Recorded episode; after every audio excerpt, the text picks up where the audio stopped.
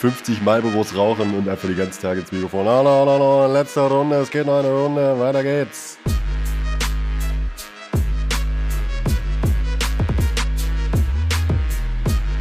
Willkommen zu einer neuen Folge von Jeden Tag NBA, dem Podcast für Leute, die sich jeden Tag mit der NBA beschäftigen wollen. Und wir beschäftigen uns heute mit dem Rest eurer Fragen im zweiten Teil der Answering Machine. Nur für die Supporter, die ja auch die ganzen Fragen gestellt haben auf Steady HQ. Vielen Dank dafür nochmal. Also wenn ihr eure Frage vermisst habt, im ersten Teil, der noch öffentlich für jeden zu hören war, dann äh, sind die Chancen gut, dass ihr heute eure Antwort hier bekommt. Falls nicht, dann war die Antwort wahrscheinlich schon in einem der letzten Pods zu hören. Entweder im Western oder Eastern Conference Power Ranking, das ich mit Arne zusammen aufgenommen hatte. Auch die ganzen Extensions hatten wir da besprochen. Oder in einer der 30 Team Previews. Das äh, ist dann auch sehr, sehr wahrscheinlich. Weil ansonsten haben wir glaube ich, heute alle Fragen reingenommen.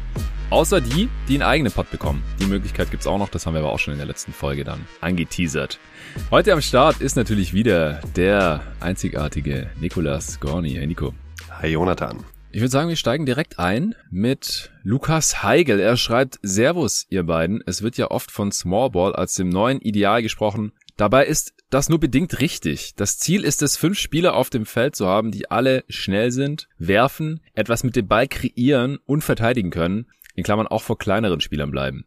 Es gibt bisher nur einfach noch zu wenig Bigs, die das können. Denkt ihr, eine Starting Five aus fünf Bigs, die das meiste davon können, ist die finale Entwicklungsstufe des Basketballs? Also fünf Spielertypen AD slash Embiid oder braucht man immer einen Guard, der den Ball vorträgt und den Aufbauspieler des Gegners verteidigt? Ja, super spannende Frage auf jeden Fall. Vielen Dank, Lukas. Nico, willst du anfangen? Ähm, ja, klar. Äh, Servus Lukas zurück. Ähm, ich stell's mir halt einfach nur erstmal wahnsinnig witzig vor, wenn man, wenn man sich das so äh, mal bildlich vor Augen führt, wie es aussehen würde, wenn irgendwie fünf ADs oder fünf Embiids beim Gegnerteam stehen.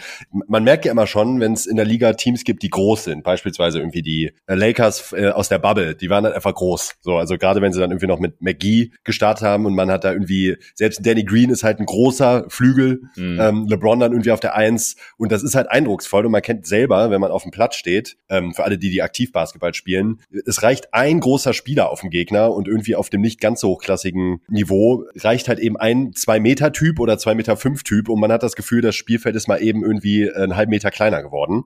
Deshalb ist es eigentlich unvorstellbar, wie es wirken würde, gegen fünf ADs zu spielen, die dann auch noch die entsprechende Wingspan mitbringen. Ja, ähm, habe ich auch eine Anekdote tatsächlich zu. Ja, schieß und los. Zwar Du bist ja auch gut 1,90, ich bin knapp 1,90, damit ist man oft schon so einer der größeren im Raum. Und äh, auch in den unteren Basketballligen, ja, da wird man schnell mal irgendwie auf die vier oder fünf geschoben. Und bei mir ist es dann aber auch, als ich nach Berlin gezogen war, zum Beispiel öfter mal vorgekommen, wenn ich, es gibt hier so einen äh, Platz im Friedrich-Ludwig-Jahn-Sportpark, der ist auch ziemlich nice, habe ich mal auf Instagram gepostet. Äh, das ist ein Court von, von Alba und da zocken dann halt auch oft so Jugendspieler von Alba. Und da ist mir schon ein paar Mal dann passiert, dass ich auf einmal der kleinste Spieler in meinem Team war. Also ich habe auch einen Cousin, der ist 2,10 oder sowas. Mit dem habe ich dann zusammen im Team gezockt und dann äh, hatten wir noch so drei andere Dudes im Team, die alle so um die zwei Meter waren, irgendwelche Jugendspieler von Alba halt oder zwei Meter fünf oder so und dann war ich halt auf einmal der Kleinste mit 1,90, wie, was ich ja in der NBA wahrscheinlich auch wäre, so im Schnitt. Oder mit 1,88 bin ich, glaube ich, offiziell ohne Schuhe. Dann habe ich halt den gegnerischen Point Guard verteidigt und das war dann halt auch total weird, weil ich das auch nicht immer so gewohnt bin. Also meistens sind im Schnitt eher noch zwei andere Spieler kleiner als ich, mindestens, wenn ich Basketball spiele. Und aber dann halt auch so in Offense und Defense, also man, man fühlt sich halt so ein bisschen, als würde man durch den Wald rennen. Und äh,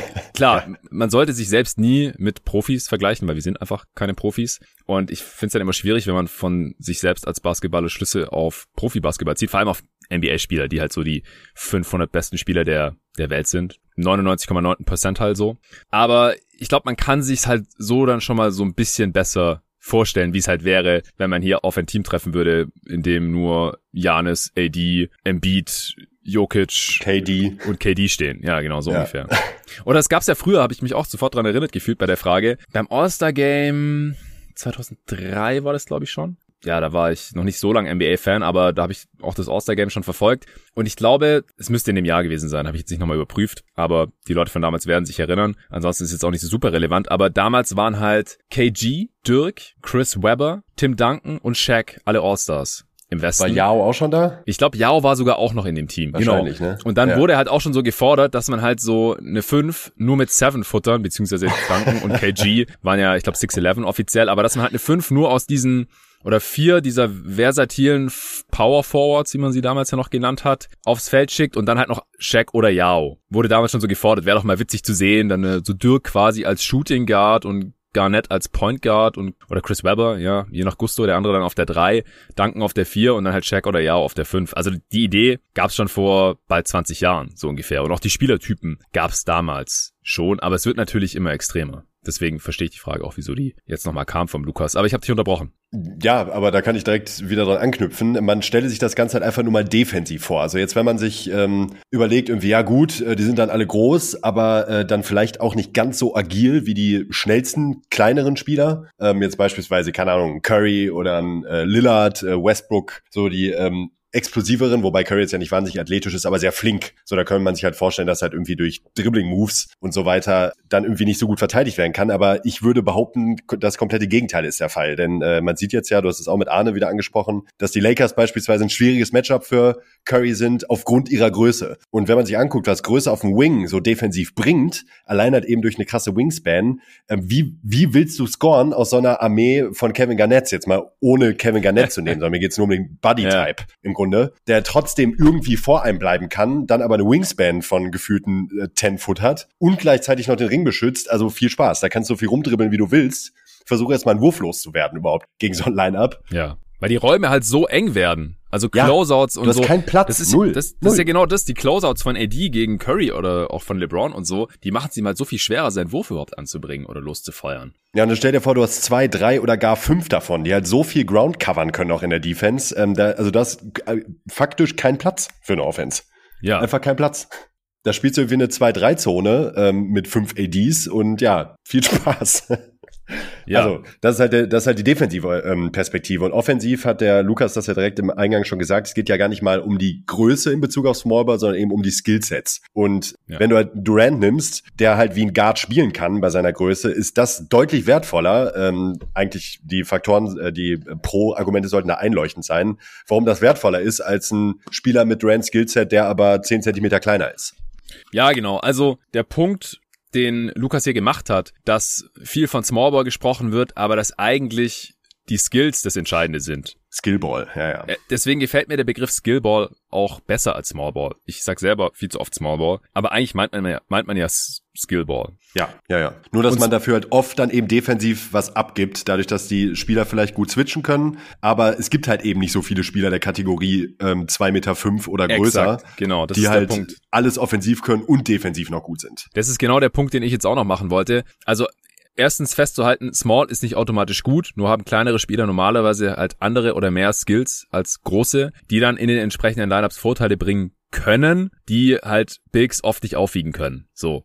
Die finale Entwicklungsstufe des Basketballs wird es aus meiner Sicht aber trotzdem nicht sein, weil halt eben nur ein sehr kleiner Prozentsatz der Menschheit um die zwei Meter zehn groß wird. Es gibt nicht genug so große Menschen, mal einfach gesagt. Es spielt ja auch witzigerweise so ein absurd hoher Anteil der Seven-Footer in den USA in der NBA. Ich vergesse immer wieder den Prozentsatz. Ich habe es hier im Podcast, glaube ich, auch schon dreimal gesagt. Ja, haben wir schon mal drüber gesprochen. Haben wir schon mal drüber gesprochen. Damals habe ich es auch recherchiert, jetzt heute habe ich es gerade nicht. super hoch. Das sind, glaube Ja. ich, 90 Prozent oder so. Nein, nein, nein, nein, nein, so hoch ist es nicht. Nicht? Nee, nee, ich glaube so 20 oder 30 Prozent. Aber was da auch schon krass ist, weil halt so jeder Dritte oder so spielt in der NBA und ist Millionär mit Basketballspielen, nur weil er ein Seven-Footer ist, in Anführungsstrichen. Ah, okay. Also, vielleicht waren es auch 20 Prozent. Ich habe neulich an meinem Geburtstag war ich mit Hassan auch zocken auf dem Tempelhofer Feld und da hatten wir es auch erst wieder davon, weil da haben wir, da kam so ein Dude, der hat dann gesagt, ja, darf ich auch mal werfen? Dann hat er mal geworfen und wir haben halt gesehen, okay, der hat noch nicht so auf den Ball in der Hand gehabt. Und äh, Hassan ist ja auch Jugendtrainer und dann haben wir halt so gefragt, ja, ob er Basketball spielt und dann hat er gemeint, ja, er will irgendwie einen Verein und dann habe ich halt gedacht, okay, wie alt ist der wohl? Also wenn er 15 ist und jetzt schon so groß, dann könnte aus dem noch was werden. Ja, auch wenn es halt ziemlich spät ist, um mit Basketball anzufangen. Und dann war der aber 13 und der war so 1,80. und danach hatte ich halt mit Hassan davon so, okay, ähm, der wird mal richtig groß wahrscheinlich. Also mit 13 war ich halt, keine Ahnung, 1,60? Nein, aber also weit weg von Ja, ja. 1,80 auf jeden Fall. Klar. Das äh, unfassbar. Und da hatten wir es dann halt auch wieder davon, so, ja, wenn du halt ein Seven-Footer bist und dich einigermaßen bewegen kannst, und das konnte der halt, der sah auch sportlich aus, dann hast du halt schon sehr, sehr gute Karten, weil es halt einfach nicht so viele Menschen gibt, die genauso groß sind wie du. Die Konkurrenz ist sehr, sehr klein. Und wenn du 1,80 oder auch 1,88 bist wie ich, dann ist die Konkurrenz halt riesig, weil von solchen Menschen gibt es viel, viel mehr. Ich glaube, in Deutschland ist der durchschnittliche Mann 1,83 oder 1,80, so um den Dreh. Ja, ich glaube auch knapp über 1,80. Ja. ja, und in, in Niederlanden ist, glaube ich, der durchschnittliche Mann am größten mit 1,84 oder sowas um den Dreh. Nagelt mich nicht drauf fest, aber ja, you get the idea. Und von diesen Seven-Footern, die nicht in der NBA spielen, viele von denen spielen dann halt woanders Profi-Basketball oder haben zumindest mal ihr College äh, mit einem Stipendium dann bekommen, weil sie da halt am, an der Uni gezockt haben oder so. Also es kann natürlich sein, dass mit wachsender Popularität der Pool weltweit immer größer wird, aus dem dann halt NBA-Spieler oder Basketballer erwachsen. Stichwort NBA Africa zum Beispiel. Aber bis wir halt. Es ist immer noch klein. Ja. Immer noch ein kleiner Pool. Aber bis wir drei, vier solcher Dudes, geschweige denn fünf in einem Team sehen, also das, ja. ich glaube, das wird einfach nie passieren. Und dann noch, das hat er ja auch noch am Ende selber angesprochen, der Lukas, der Ballvertrag ist, glaube ich, weniger das Problem. Da gibt's ja jetzt schon genug Bigs, die das problemlos machen können. Jokic ist das Extrem, aber auch ein Bam, Janis, KD und so, die sind alle um, um seven Foot oder Bam hat, glaube ich, six nine, aber die können auch sich den Ball schnappen und einfach nach vorne bringen. Das ist nicht das Problem. Auch gegen eine Pressure Defense, würde ich Ihnen jetzt mal unterstellen. Aber das sind 2,10 Meter zehn Spieler, über 40 Minuten Spielzeit oder so, ein 1,90 Typ vor sich hält oder geschweige denn 1,80, das will ich halt auch erstmal noch sehen. Also ja. da, klar, die Räume werden zwar immer kleiner, aber ich würde es auch einfach gerne mal gesehen haben. Das haben wir auch immer gesagt. Ja, wir glauben, dass ein AD das kann, wir glauben, dass ein Janis das kann, aber wir haben es halt noch nicht gesehen, bis sie es dann beide gemacht haben. AD in den vorletzten Playoffs in der Bubble mit Butler und Janis jetzt in den letzten. Aber es war halt auch Butler. Und es gibt eigentlich nur diese beiden Beispiele. Dass, dass ja. ein Big, ein defensiver Big, einen gegnerischen Wing, Starspieler die größte Zeit des Spiels verteidigt als primäres Matchup. Und das ist halt Butler, der keinen guten Pull-Up-Dreier hat. Da kann man halt immer automatisch schon mal absinken und dann mit diesen riesigen langen Armen zur Not den Space auch wieder wettmachen. So. Deswegen stelle ich mir das dann schon interessant vor, zumindest mal, äh, dass halt irgendwie einer dieser Bigs das ganze Spiel über einen kleinen gegnerischen Playmaker verteidigt. Ja. Okay, ich glaube, jetzt haben wir schon viel mehr Zeit für diese Frage verwendet, als ich gedacht hätte. Wir kommen zur nächsten von Marco Dahms. Er schreibt Moin Jonathan, Moin Nico. Ich finde es interessant, die meisten schreiben Moin oder Servus. Ja, Nord, Nord und äh, Süddeutschland ist ja nur vertreten, deshalb muss ich hier aus der Mitte mal ein bisschen, äh, weiß ich nicht, irgendwas anderes reinbringen. Tag. Ja, ich wollte gerade sagen, was sagt man denn im Pott? Tag. Tag. Er schreibt, Mark Jackson hat im Interview bei Shannon Sharp gesagt, dass er seit seinem Rauswurf bei den Golden State Warriors kein Angebot als Headcoach bekommen hat. Da ich noch nicht so lange die NBA verfolge, frage ich mich, wieso? Hm, woran könnte das liegen? ja, also wir wollen jetzt hier nicht fies sein äh, gegenüber Marco, wenn er noch nicht so lange die Nein, NBA verfolgt, Quatsch. aber also wenn man Mark Jackson ein paar Jahre zugehört hat, was der so erzählt bei ESPN als Kommentator, also erstens mal, ich kann ihn mittlerweile nicht mehr hören, nicht nee, nur weil seine Phrasen nach so vielen Jahren einfach abgedroschen sind, sondern auch, weil er modernen Basketball nicht so ganz umrissen zu haben scheint und einfach sehr seltsame Ansichten da hat und äußert. Also deswegen ist er für mich als Headcoach nicht disqualifiziert. Wir haben jetzt auch das Gegenbeispiel Beispiel gesehen, ja. Stan Van Gundy als Kommentator top, als Coach total komische Sachen gemacht in New Orleans, ehrlich gesagt, war ich auch enttäuscht. Ja. Aber ich sag's mal so, das war damals auch kein Zufall, dass die Warriors sofort durch die Decke gingen, als sie Mark Jackson mit Steve Kerr ersetzt haben. Also der scheint auch mit seiner Art irgendwie angeeckt zu sein. Ich meine mich da auch an irgendwie ein Zerwürfnis mit äh, Michael Malone, der damals Assistant war, zu erinnern. Scheint einen guten Draht zu seinen Spielern gehabt zu haben, aber seine, der hatte so eine Preacher-Art. Also ja, der ist auch sehr christlich, ne? Ja, ist er auch. Und dann aber auch seine Ansprachen in den Timeouts. Ich kann mich immer erinnern, das war immer so ein bisschen wie so eine Predigt in der Kirche. Und diese Art und Weise, die scheint sich dann irgendwie auch abgenutzt zu haben bei den Spielern nach ein paar Jahren. Und ich glaube halt echt fachlich nicht ganz auf der Höhe, was man damals alles so mitbekommen hat, was man auf dem Spielfeld gesehen hat und was er jetzt halt auch so live on air immer wieder von sich gibt. Und das scheinen halt NBA Entscheider, Manager, Front Offices ganz genau so zu sehen und deswegen ja. hat er keinen Job mehr angeboten bekommen. Wundert mich nicht. Nee, mich auch nicht. Also er postuliert ja immer, dass er das Fundament für diese super Defense der Warriors damals gelegt hat, ähm, was ich auch für ein bisschen fadenscheinig halte, um ehrlich zu sein, weil mhm. äh, ja, der Kader war schon gut und Curry ist halt, halt gerade angefangen irgendwie zu explodieren und Draymond, der die Defense letzten Endes wirklich gut gemacht hat, hat halt erst Kerr wirklich installiert. Gut, ja. weil David Lee verletzt war, das ist ein anderes Thema. Aber trotzdem, also Mark Jackson, ich weiß nicht, was für ein Fundament er da gelegt haben will, aber ich glaube, dass das Talent der betroffenen Spieler ein deutlich größerer Faktor war und es kommt halt nicht von ungefähr, warum er jetzt eben keinen Job mehr hat. Du hast ja die Gründe auch schon angeführt. Ja, also Van Gundy fand ich eine Zeit lang noch ganz gut, aber ich kann mir, also ich liebe Mike Breen ich schaue manchmal nur Knicks-Spiele, weil ich Mike Breen ja, kommentieren hören möchte. Aber die Kombi mit Mark Jackson, also ich muss das mittlerweile eigentlich muten normalerweise. Das kann ich das nicht ist schon richtig hart mittlerweile, finde ich. Also früher fand ich sogar richtig cool noch, das Trio auch. Ja, ja. Ähm, es hat mir aber so richtigen äh, Finals-Flair gegeben ja. und hat richtig Spaß gemacht. Ja. Aber äh, mittlerweile geht echt nicht mehr. Ja, Van Gundy und Jackson haben beide abgebaut, leider. Ja, ja. Ja, Marco hat noch geschrieben, zweite Frage müsst ihr nicht beantworten, wäre aber nett, dann äh, sind wir mal so nett. Die ja. Detroit Pistons verfügen über viel Cap Space nächste Offseason. Ich würde gerne bei meinen Pistons Mo Bamba sehen. Wie viel Gehalt würdet ihr ihm geben und wie hoch ist für euch sein Potenzial? Vielen Dank für die ganzen Previews und auf eine geile NBA-Saison. Detroit Basketball, schreibt er. Ja, danke dir fürs, fürs Zuhören, fürs Supporten und ja, auf eine geile NBA-Saison. Zu deiner Frage, Nico, hast du eine Meinung zu Bamba? Ja, also in der Theorie hat er schon viel Potenzial, allein aufgrund seiner Veranlagung, seiner körperlichen Veranlagung. Mhm. Wie er das abrufen können wird, steht aber so sehr in den Sternen, dass ich mich da schwer tue, äh, mich da irgendwie festzulegen, was da drin sein könnte bei ihm. Mhm. Äh, natürlich auch, weil er halt eben noch nicht so viel zeigen konnte. Ähm, gerade mich dann da auch noch irgendwie auf einen Geldbetrag festzulegen, fällt mir, um ehrlich zu sein, ziemlich schwer. Also jetzt der Season Opener sah ja schon mal sehr gut aus und vielversprechend. Ja. Ähm, aber pff, ja, klar, wenn er einen Wurf entwickelt, defensiv hat er gute Anlagen, ist er schon ein wertvoller Spielertyp generell. Ja. Aber das muss halt erstmal bestätigen, bevor ich ihm da jetzt erstmal viel Geld hinterher schmeißen würde. Ja, das scheinst ja auch nicht nur du so zu sehen, sondern auch die Orlando Magic, weil sie ihm jetzt keine ja. Extension gegeben, zumindest keine, die er annehmen wollte.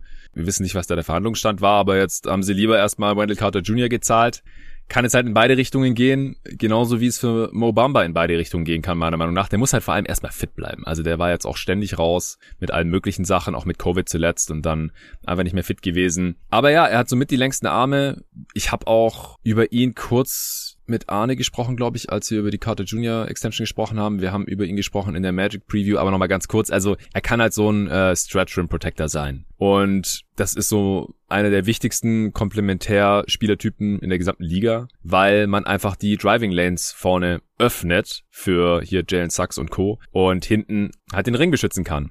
Aber er muss auf jeden Fall, wie gesagt, er muss fit bleiben, damit er einen langfristigen Vertrag überhaupt wert ist. Er muss auch weiter an seinem Körper arbeiten. Er muss seine Skills noch verfeinern, konstanter werden. Er muss auch vor allem smarter verteidigen, also lange Arme alleine und Würfel blocken reicht halt auch nicht.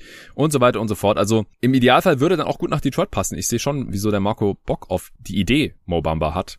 Weil neben Kate und Killian Hayes und so, auch Jeremy Grant, da kann man so einen Spieler gut gebrauchen. Ich könnte mir auch vorstellen, dass er neben Isaiah Stewart spielen könnte. Das passt aus meiner Sicht sogar noch besser zusammen als jetzt neben Wendell Carter in Orlando, was wir auch schon gesehen haben. Das wird schon eine wegweisende Saison jetzt für ihn sein. Und es ist ein Contract hier und dann nächsten Sommer sind wir da alle schlauer.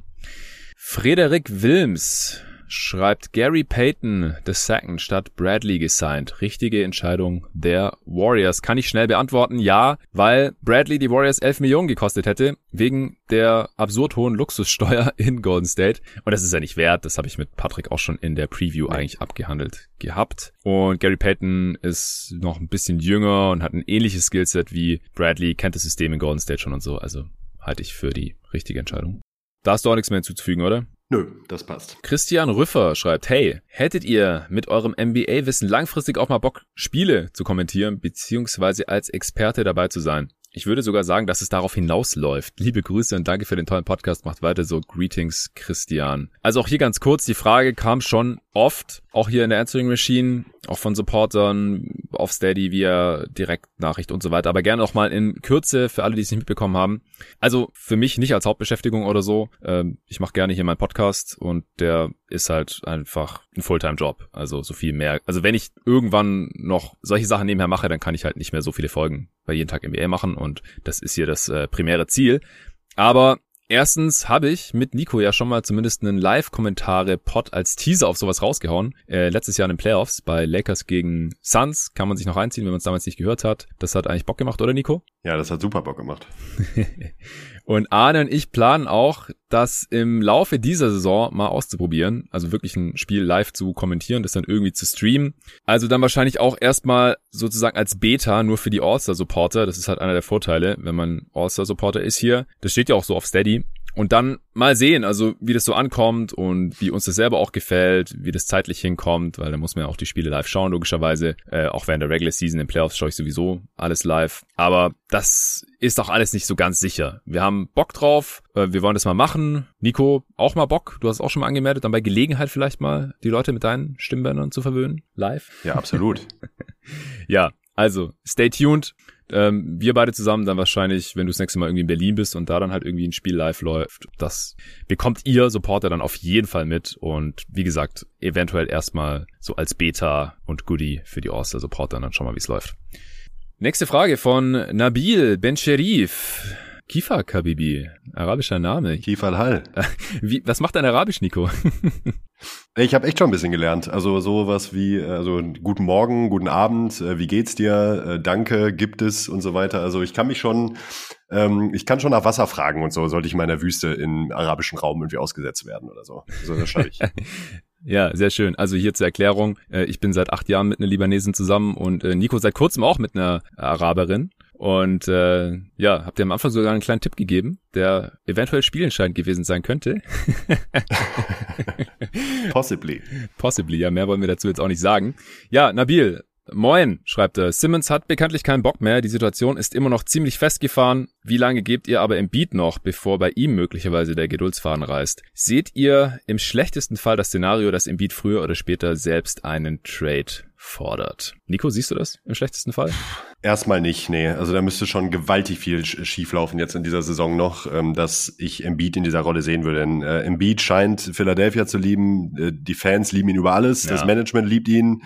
Maury ist ein harter Hund, äh, die Owner sind ein harter Hund. Ich glaube nicht, dass sie sich in der Form von Simmons auf der Nase rumtanzen lassen, als dass das dazu führen könnte, dass Embiid einen Trade fordert. Ja, ich glaube auch, also Embiid ist die Franchise und man wird Himmel und Hölle in Bewegung setzen, bevor man den tradet. Also den will man auf jeden Fall halten. Und man hat jetzt auch ganz klar gesehen hier, zu wem man sich bekennt von dem beiden ehemaligen Top-Picks und Future Stars der Franchise. Also man darf ja nicht vergessen, Simmons war auch mal der First Pick. Aber Embiid ist einfach der bessere Spieler. Und nachdem man jahrelang auch laut Embiids Aussage den Kader und das Spiel und alles immer auf Simmons ausgerichtet hat, um irgendwie sein Skillset da zu integrieren und zu gucken, dass man ihn maximiert, hat man sich jetzt offensichtlich gegen ihn entschieden, man möchte ihn traden. Jetzt gibt's dieses ganze Drama, da werden wir jetzt nochmal davon anfangen. Wobei da kam vorher auch noch eine Frage dazu rein. Die können wir jetzt vielleicht spontan noch mit reinnehmen.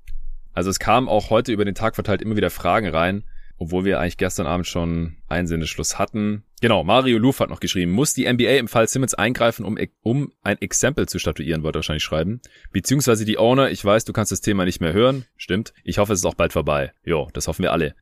Ich glaube, die NBA muss da überhaupt nicht eingreifen. Also ich glaube, die Sixers haben das eigentlich ganz gut im Griff. Die sagen, du kommst, wir bezahlen dich dafür. Wenn du nicht kommst, bezahlen wir dich nicht. Simmons kommt und wenn er dann seinen Job nicht macht, zu dem er vertraglich verpflichtet ist. Also da muss man ja auch nochmal bedenken, wie da hier die rechtliche Lage aussieht. Die Sixers zahlen Simmons dafür, dass er kommt ins Training, zur Preseason, in der Regular Season, wann auch immer die Sixers sagen, hey, du kommst und spielst. Aber er hat kein Anrecht zu spielen. Also sie könnten auch sagen, du darfst zu Hause bleiben, du musst nicht mit trainieren oder du kommst zum Training, aber du spielst nicht. Wie auch immer. Das dürfen die entscheiden, wie sie es für richtig halten, dass sie möglichst viele Spiele diese Saison gewinnen mit Embiid oder dass sie seinen Trade-Wert maximieren oder wie auch immer. Dafür wird er bezahlt, so läuft es in der NBA. Und der, der gerade unprofessionell handelt und diesen Verpflichtungen nicht nachkommt, ist Simmons, weil der wollte erst gar nicht kommen, dann hat er kein Geld bekommen, dann kam er irgendwie, hat lustlos mittrainiert, wurde aus dem Training geschmissen, suspendiert und kriegt immer noch kein Geld. Und das halte ich auch alles für richtig. Und die NBA musste eigentlich gar nichts machen. Also, die wollen wahrscheinlich nicht, dass Simmons damit durchkommt, weil das einfach ein Präzedenzfall wäre, dass es dann halt andere Stars auch probieren. Und daran haben die Owner, die anderen 29 Owner und auch die Owner der Sixers natürlich kein Interesse, dass sowas ständig passiert, dass Spieler quasi ihren Vertrag nicht erfüllen wollen und es dann irgendwie Stunk gibt. Weil man braucht ja die Planungssicherheit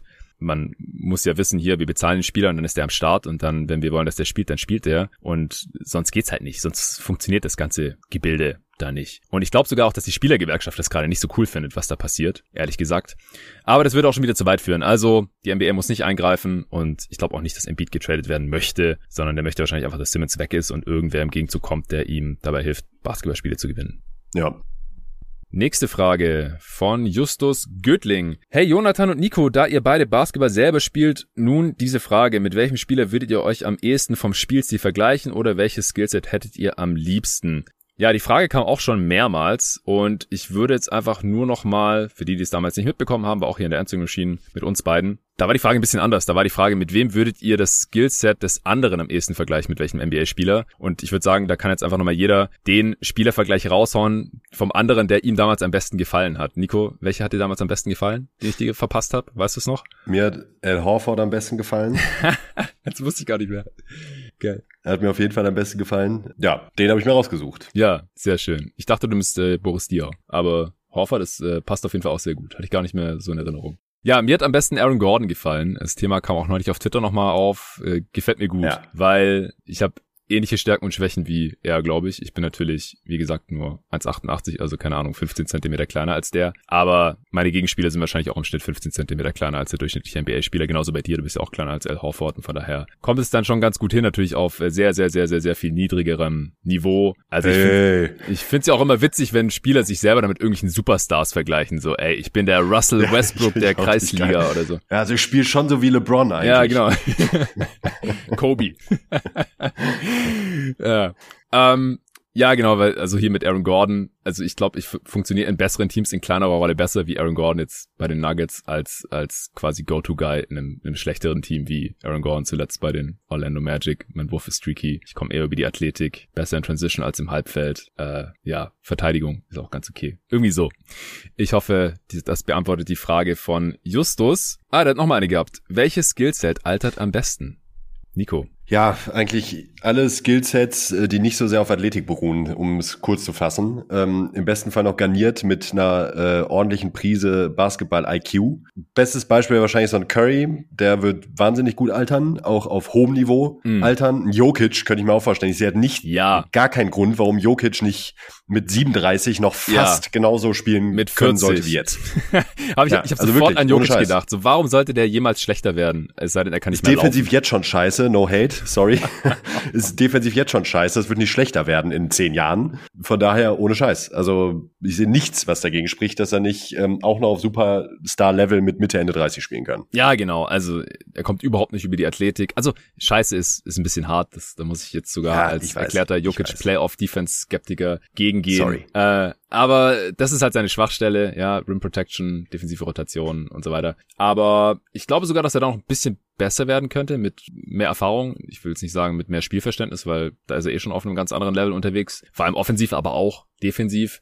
Und klar, also sein Wurf wird er nicht verlieren, seine Vision wird er nicht verlieren, seine Passing Skills, sein Spielgefühl, sein Rebounding, Ausboxen, alles, das geht einfach nicht weg mit dem Alter. Ich meine, das haben wir auch in der Vergangenheit gesehen. So, welche Spielertypen waren am längsten in der Liga? Es waren alles irgendwelche Bigs. Je größer, ja. desto länger. Abdul Jabbar, ja. Robert Parrish, Kevin Willis. PJ Brown. PJ Brown, genau. ja, sorry, ist mir gerade eingefallen, aber ja, auch kein Scheiß. Alonso Morning, alle ewig Tim in der Liga, solche Spieler. Shaq, ja. David Robinson war doch am Ende auch uralt, oder? David Rons war uralt, Rashid Wallace war uralt. Ja, alles, also da hatte der eine oder andere hatte eine 4 vorne dran. Hat nicht Parrish bis ja. 44 gezockt oder so? Gut möglich, ja. Abdul Jabbar auch bis 40, glaube ich. Kareem auf jeden Fall, ja. Oder Willis war doch, glaube der älteste, auch mit 43, ja. 44. Also ja. Vince Carter ist die krasse Ausnahme, dass der so lange in der Liga sein würde, das hätte niemand gedacht, weil der halt so athletisch war am Anfang und hat man gedacht, okay, wenn die Ginobili war auch bis 40 in der Liga. Ja, ja, ja, genau. Aber die haben halt auf einmal dann auch in einer anderen Rolle noch funktioniert. Bei den Bigs ist es halt so, okay, die spielen dann halt weniger, die werden ein bisschen langsamer, aber vor allem, wenn sie halt von ihrem Körper da profitieren, von Sachen, die nicht so viel mit der Athletik zu tun haben, einfach von Kraft, Spielverständnis, lange Arme, Timing und so und vor allem halt auch Wurf, Deswegen Jokic, äh, im ersten Teil der Answering Machine haben wir Kevin Love da auch genannt. Der wird jetzt auch eher nicht, nicht mehr schlechter werden, wahrscheinlich die nächsten fünf Jahre, wenn er fit bleiben kann. Das ist halt das Ding. Die Leute müssen halt sich noch bewegen können. Wenn die Knie irgendwann durch sind, dann sind sie halt durch. So, dann kannst du halt nicht mehr spielen. Oder der Rücken oder so. Aber ich denke auch, also Bigs,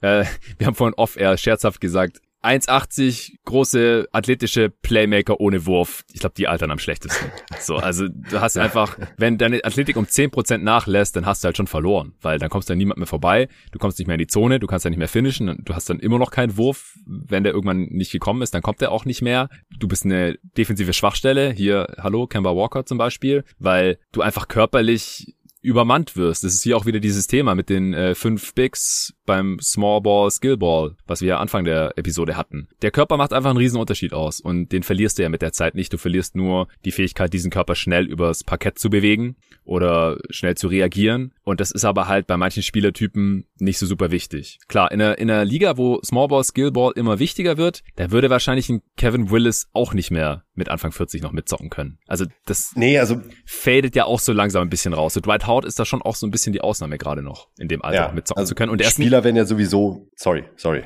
Ja, ich wollte nur sagen, Dwight Howard ist halt auch ein athletisches Ausnahmetalent in dem Alter immer noch. Absolut. Und es, es gibt halt, also Spieler werden ja sowieso ähm, bei weiterem Fortschritt der Medizin und äh, des Fitness-Trainings halt immer länger spielen.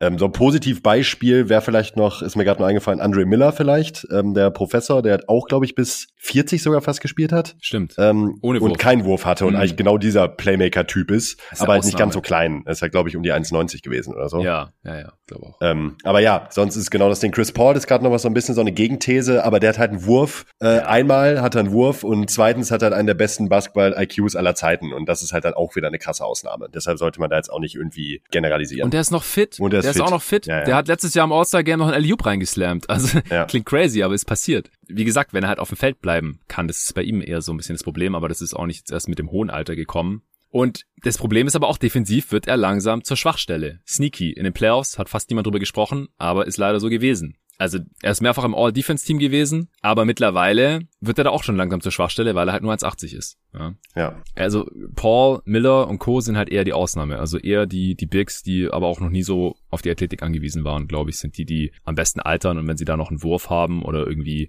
Passing eine große Rolle spielt, Spielverständnis, ja, dann können die auch mit Mitte, Ende 30 auf jeden Fall noch zocken, manchmal sogar bis 40. So, zwei Fragensteller haben wir noch. Der vorletzte ist der Patrick Hammer, kam auch noch relativ spontan rein. Er schreibt, Hi, grüße euch beide recht herzlich. Zuerst wollte ich kurz anmerken, dass euer Podcast mega ist. Immer up to date und informativ. Ja, vielen Dank, Patrick.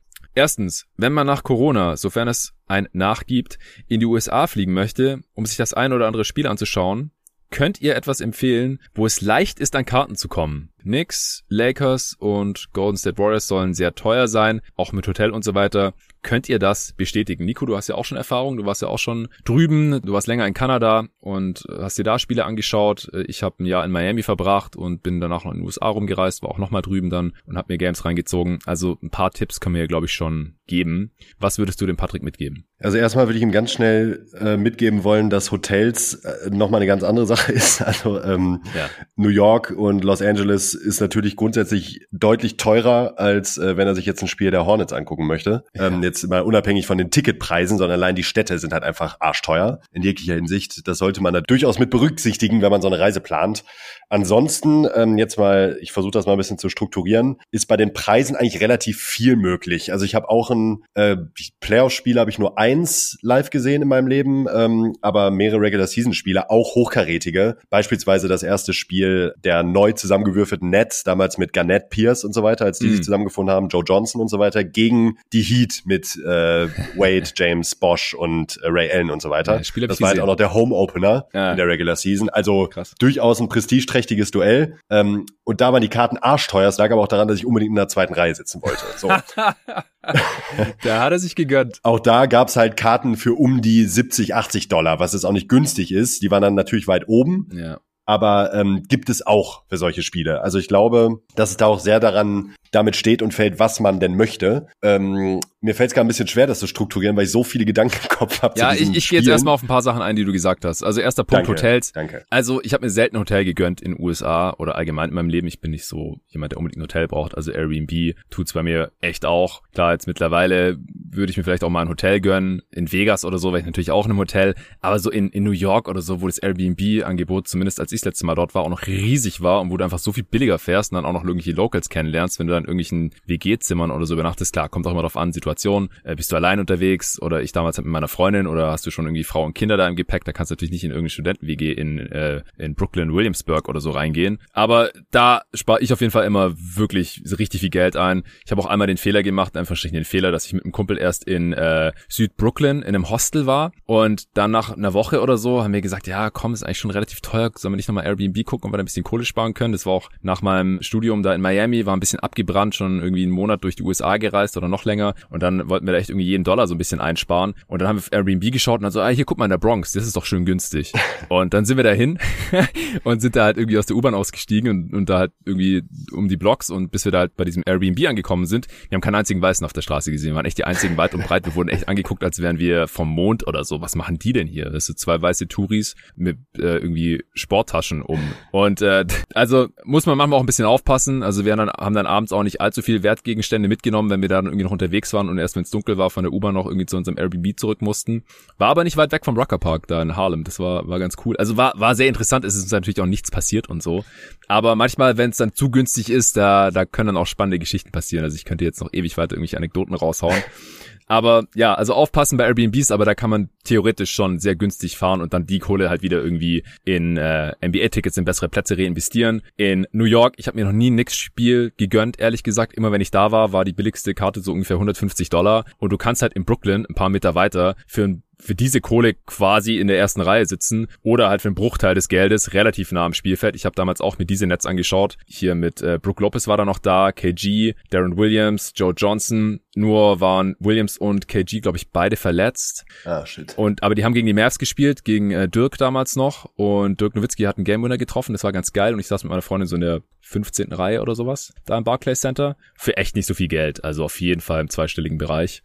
Also in New York, wie gesagt, wenn man nicht unbedingt, also ich will gerne mal Madison Square Garden live, aber ich hatte die Kohle damals halt einfach nicht. Und dann kannst du halt echt für die Hälfte des Geldes auf einem viel besseren Platz sitzen. Die Frage ist auch immer so ein bisschen, was ist ein guter Platz in der Arena? Ja, willst du wirklich nah dran sein? Und je näher man dran ist, desto besser kann man halt auch mal, also viel besser halt als auch über irgendein Display, sehen, wie krass athletisch diese Dudes sind, wie ja. groß die sind und wie schnell die auch vor allem sind. Ja. Ich bin immer noch geflasht bis heute vom Speed von John Wall, den ich in Orlando mal live gesehen habe, weil da saß ich auch in der zehnten Reihe oder so. Für 30 Dollar, also es war so billig, deswegen bin ich ja von Miami auch extra hochgefahren, weil es billiger war von Miami. Da hatte ich einen Kumpel zu Besuch, der wollte unbedingt ein NBA-Spiel sehen, als er da war. Und dann haben wir auch geschaut und die Heat waren erst auf dem Roadtrip und dann waren die da und haben auch gegen zwei Teams gezockt, wo die Karten irgendwie teuer waren. Und er damals auch noch Studenten, hat er gemeint so, ja, hey, äh, gibt's da nicht irgendeine billigere Methode oder so? Ist echt so teuer. Und ich so, ja, äh, Mietwagen, drei Stunden Roadtrip nach Orlando, für 30 Dollar das Game gucken und wieder zurückfahren. Da sind wir billiger mit weggekommen. Und die Zeit hatten wir.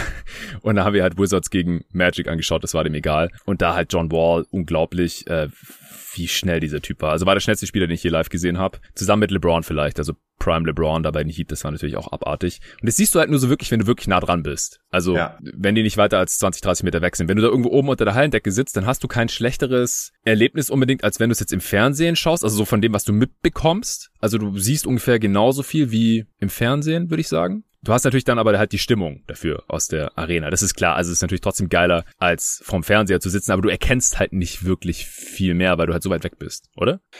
Ah, weiß ich nicht. Also ähm, man sieht ja oft dann im, im Fernsehen sind es auch wieder sehr viele Punkte, die du angemerkt hast, wo ich äh, zu ja. vielen Punkten was gerne zu sagen wollen würde.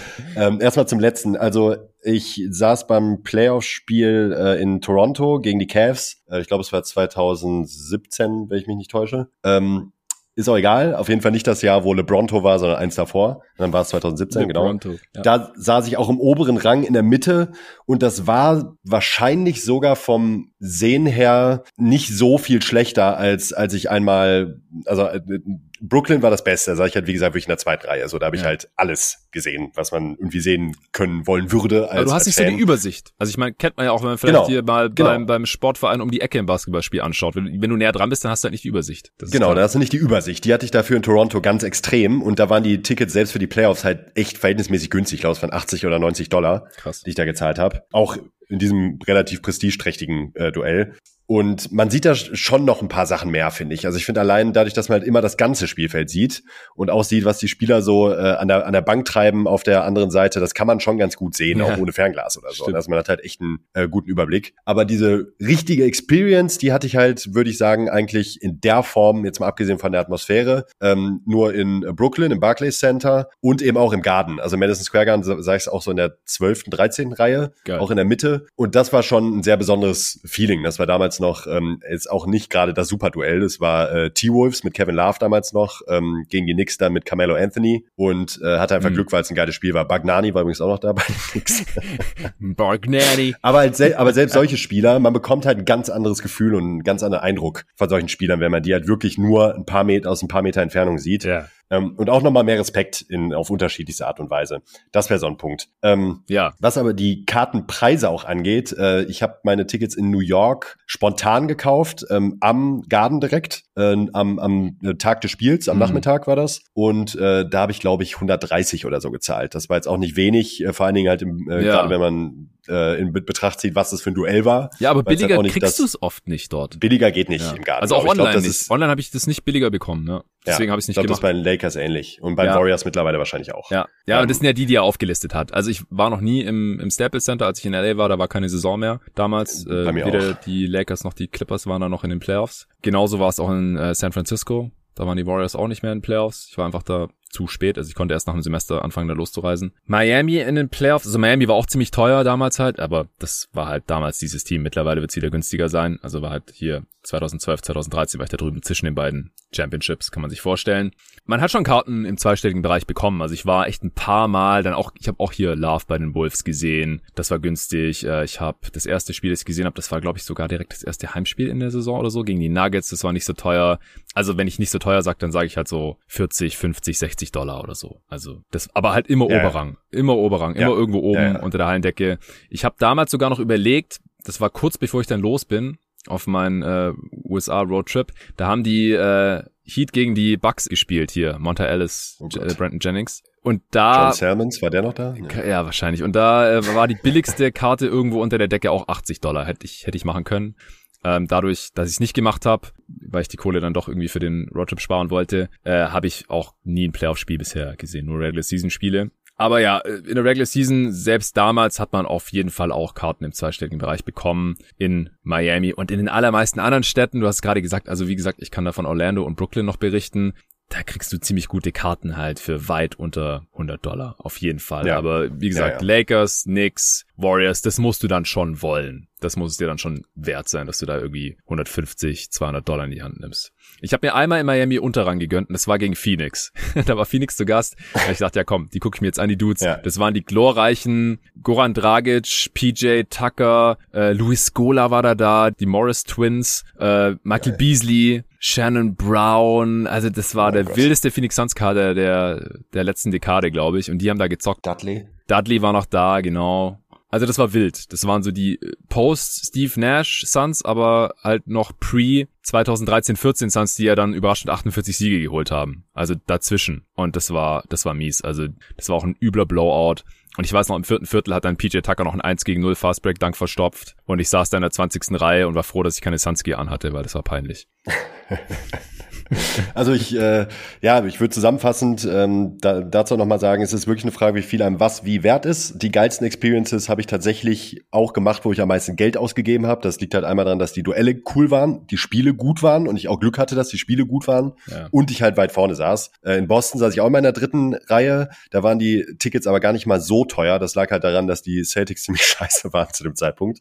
da war halt ähm, No Front, Rondo halt der beste Spieler im Team und sonst keiner mehr da. Ja, das war die erste Cavs-Saison von LeBron, wo er zurückkam. Ah ja zu Cleveland. So, das war aber auch richtig geil, weil es halt mit einem Game Winner entschieden wurde. Ähm, mhm. In Brooklyn, das wurde mit zwei Punkten Unterschied entschieden, das Spiel. In New York auch und nur das, ein, nur das Playoff-Spiel, das ich gesehen habe, das war ein Blowout. Aber da würde ich auch sagen, also Brooklyn war arschteuer, da hatte ich aber auch dann Zugang zu der VIP-Area und so weiter und hatte so eine Lounge, wo ich reingehen konnte und so. Das war halt auch ultra fett. Das war das erste NBA-Spiel, das ich jemals live vor Ort geguckt habe und das wusste ich vorher, dass es teuer wird. Geil. Und ich habe die Karten gekauft und bin auch erst dann in die USA gegangen. Also quasi ähm, nicht vor Ort geguckt, sondern äh, schon vorher alles klar gemacht ja. und ich wusste halt, was da auf mich zukommt. Okay. Und da würde ich aber sagen, das war mir jeden Cent wert, weil die Anekdoten, die ich davon mitgenommen habe, für mich selbst als Fan, ähm, sind für mich halt unbezahlbar. Äh, aber das muss halt jeder für sich überlegen.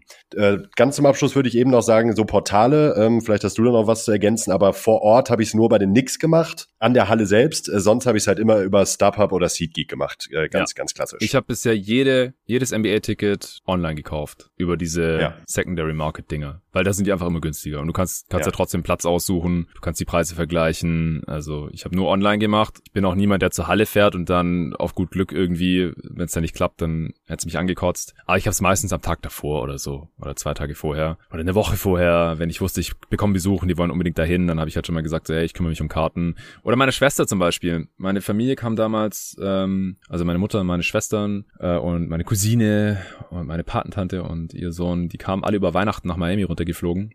Und meine kleine Schwester, die spielt auch, also die meine jüngste Schwester, ich habe zwei jüngere Schwestern, aber die jüngste davon, die ist eher die, die ähnliche Hobbys hat wie ich und die spielt unter anderem auch Basketball und damals auch schon und dann habe ich gedacht, komm, die freut sich mega, wenn ich äh, mit der zum äh, Spiel gegen die Mavs gehe. Das war kurz nach Neujahr dann. Und äh, klar, Dirk damals noch am Start und es war ja auch Finals Rematch von 2011 sozusagen. Also da war auch ein bisschen Feuer drin bei dem Game. Und auch das Spiel hat Dirk kein Game Winner getroffen, aber ich glaube in die Overtime geschickt. Also beide Live-Spiele, die ich von Dirk gesehen habe, das eine in Brooklyn hat ein Game Winner getroffen und bei dem gegen Miami hat er, glaube ich, einen Wurf in die Overtime getroffen. Aber dann müssen die Heat gewonnen haben, weil kein einziges Spiel, wo ich bei den Heat in der Halle war, haben die verloren in der ganzen Saison. Ach, geil. Ja. Da waren aber krasse Spiele dabei. Zum Beispiel gegen die Nuggets hat auch Ray Allen, glaube ich, einen Game-Winning-Dreier aus der Corner getroffen, habe ich irgendwie noch so vor Augen. Naja, das reicht jetzt auch an Anekdoten. Das war jetzt fast ein eigener Podcast. Äh, wir haben noch zwei Fragen vom Patrick äh, und eine vom Torben. Das geht aber vom Torben Voss, nicht von unserem äh, Torben Adelheid, äh, dem geschätzten Kollegen. Die hauen wir jetzt noch kurz raus und dann sind wir ja auch fertig. Du musst dann auch los. Patrick hat noch gefragt, ist T-Mac ein Top-3-Scorer all-time? Haben ihn nur die Verletzungen daran gehindert, mehr zu erreichen? Nico, dein Take, das ist doch genau dein Fachgebiet. Also ich würde schon sagen, ja, also nein und ja. Also er ist kein Top 3 Scorer All-Time und Verletzungen nee. haben ihn auf jeden Fall daran gehindert, noch mehr zu erreichen. Exakt. Äh, war dann ja oft gebeutelt, auch kurz vor den Playoffs und in den Playoffs, gerade in Houston, hat er auch Probleme gehabt. Ja. Ähm, das Problem bei ihm ist, glaube ich, auch da ist so ein allgemeines Ding, ohne die jetzt alle drei auf eine Stufe äh, stellen zu wollen oder in denselben Topf zu schmeißen. So Carmelo Anthony, Kobe Bryant, McGrady, das sind halt alles Spieler, die halt aus unterschiedlichster Lage scoren können und halt dies, das Skillset besitzen. Ähm, egal ob Post-Up oder äh, per Drive, per Wurf, Fadeaway, was weiß ich nicht was. Und ja. das verwechselt man halt immer gerne mit dem besten Scorer, weil letzten Endes ist der beste Scorer der, der verlässlich bei äh, hohem Volumen effizient den Ball in den Korb schmeißt, jeden Angriff. Wenn es einen Spieler ja. geben würde, der jeden Angriff dankt, wäre das der beste Scorer aller Zeiten. Auch wenn es vielleicht, oder sagen wir so, jeden Angriff einen Korbleger macht. Ja, genau. Wäre das halt der beste Angreifer äh, aller Zeiten. So, sofort. Ja das muss man sich halt immer wieder vergegenwärtigen. Also McGrady ist wahrscheinlich einer der talentiertesten Spieler aller Zeiten und war in seiner Prime auch ein unfassbar guter Scorer, hat aber im Vergleich zu diesen absoluten Spitzenspielern aller Zeiten fehlt ihm halt ein bisschen die Longevity und vor allen Dingen die Effizienz, auch im ja. Vergleich zum Ligaschnitt. Ja, das wollte ich auch gerade sagen er ist natürlich, weil er halt nur 938 Spiele gemacht hat, in Anführungsstrichen, äh, weil er am Ende einfach massive Rückenprobleme hatte und dann die letzten paar Jahre, die waren auch schon sehr traurig. Also noch irgendwie für Atlanta 52 Spiele hatte ich schon komplett verdrängt. Davor auch Detroit 72 Spiele. Also den Pistons und Hawks, McRady habe ich total aus meinem Gedächtnis gelöscht. Und ich habe neulich erst eine Erinnerung geschweckt, weil Hassan hat so ein äh, Highlight-Video von T-Mac gepostet. Hast du das gesehen? Ja, habe ich gesehen. Einfach sick. Oh also der Typ Gott, war so schön. heftig krass. Ja. Und das, ich hatte vor dem Flashback, dass ich mir da echt, habe da zum ersten Mal seit, ja, wie lange ist denn das? 17 Jahren dran gedacht. Ich habe bei NBA Live 2004 habe ich einen Franchise-Modus, hieß der, glaube ich, damals noch, mit den Orlando Magic angefangen wegen T-Mac. Da war Tyron Lue der Point Guard und so. Äh, und mit hier, mit Pat Garrity und Gordon Giricek und so waren im Team. Das hat sich bei mir voll ins Gedächtnis eingebrannt, weil ich ja dann so viele Stunden da rein versenkt habe, in diesem Team zu zocken, wegen T-Mac halt. Weil der hat irgendwie 30 Punkte pro Spiel gemacht damals und ich fand ihn einfach nur geil. Das war einer meiner ersten Lieblingsspieler. Und ich habe mir dann auch seine Schuhe gekauft und so, die habe ich auch noch irgendwo rumstehen. Ja, die hatte ich auch. Die waren geil. Genau, der hat in der Vorsaison 32 Punkte pro Spiel gemacht und war Topscorer. Und in der Saison hat er 28 Punkte pro Spiel gemacht und war Topscorer. Jetzt habe ich es vor mir.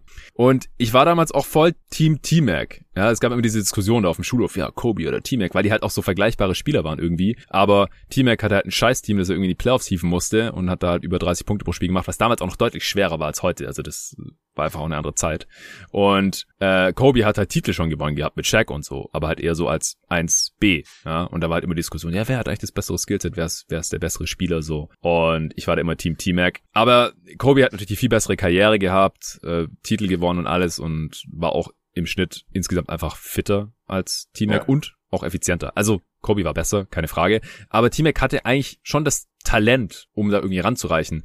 Aber wie du es ja auch gesagt hast, hat er nicht die Longevity, hat nicht lang genug gezockt, um irgendwo ganz oben bei irgendwelchen All-Time-Listen zu sein.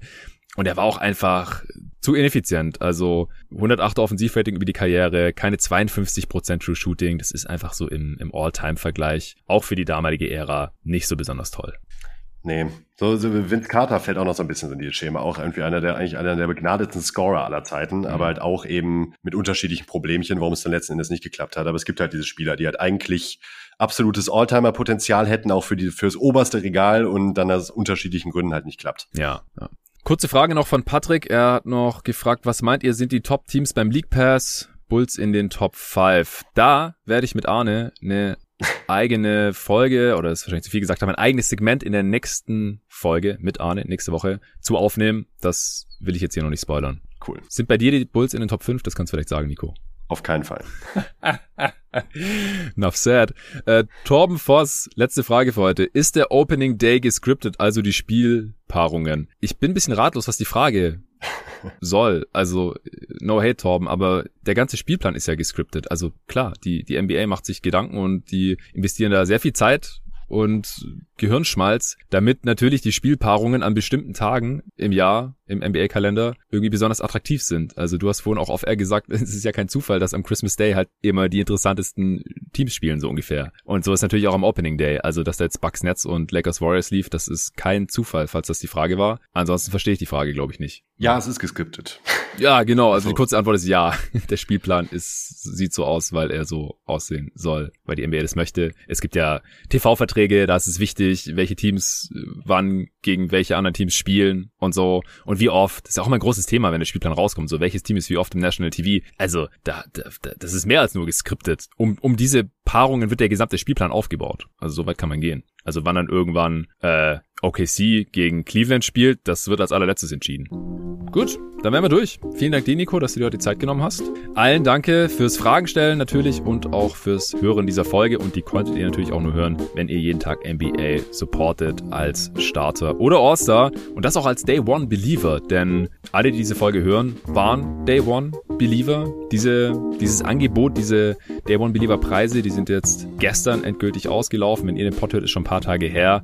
Und vielen, vielen Dank, dass ihr uns, mir, jeden Tag NBA, da auch diesen Vertrauensvorschuss nochmal gegeben habt, noch bevor die NBA-Saison wirklich losgegangen ist 2021, 2022. Ich kann euch versprechen, ihr werdet es nicht bereuen. Ich werde wieder durchziehen, genauso wie in der letzten Saison. Und dieses Jahr werde ich auch neben vereinzelten Gastauftritten von Nico, hoffentlich eher öfter dann auch noch ab November, als seltener, obwohl du dann einen Job hast. Ähm, wie gesagt, wir haben ja auch schon ein paar Folgen jetzt so halbwegs geplant und werden jetzt dann auch bald feste Daten anvisieren. Und natürlich auch die anderen Gäste, die immer wieder mal reinschauen, aber eben auch der Arne, der dann eben fest einen Tag die Woche zusammen mit mir arbeitet. Und das alles wäre ohne euch, Supporter und eure finanzielle Unterstützung überhaupt gar nicht möglich. Das ist sicher. Also vielen, vielen Dank und bis zur nächsten Folge. Oh boy. Ja, da haben wir uns ganz schön verquatscht teilweise. Ja, aber es macht einfach Bock.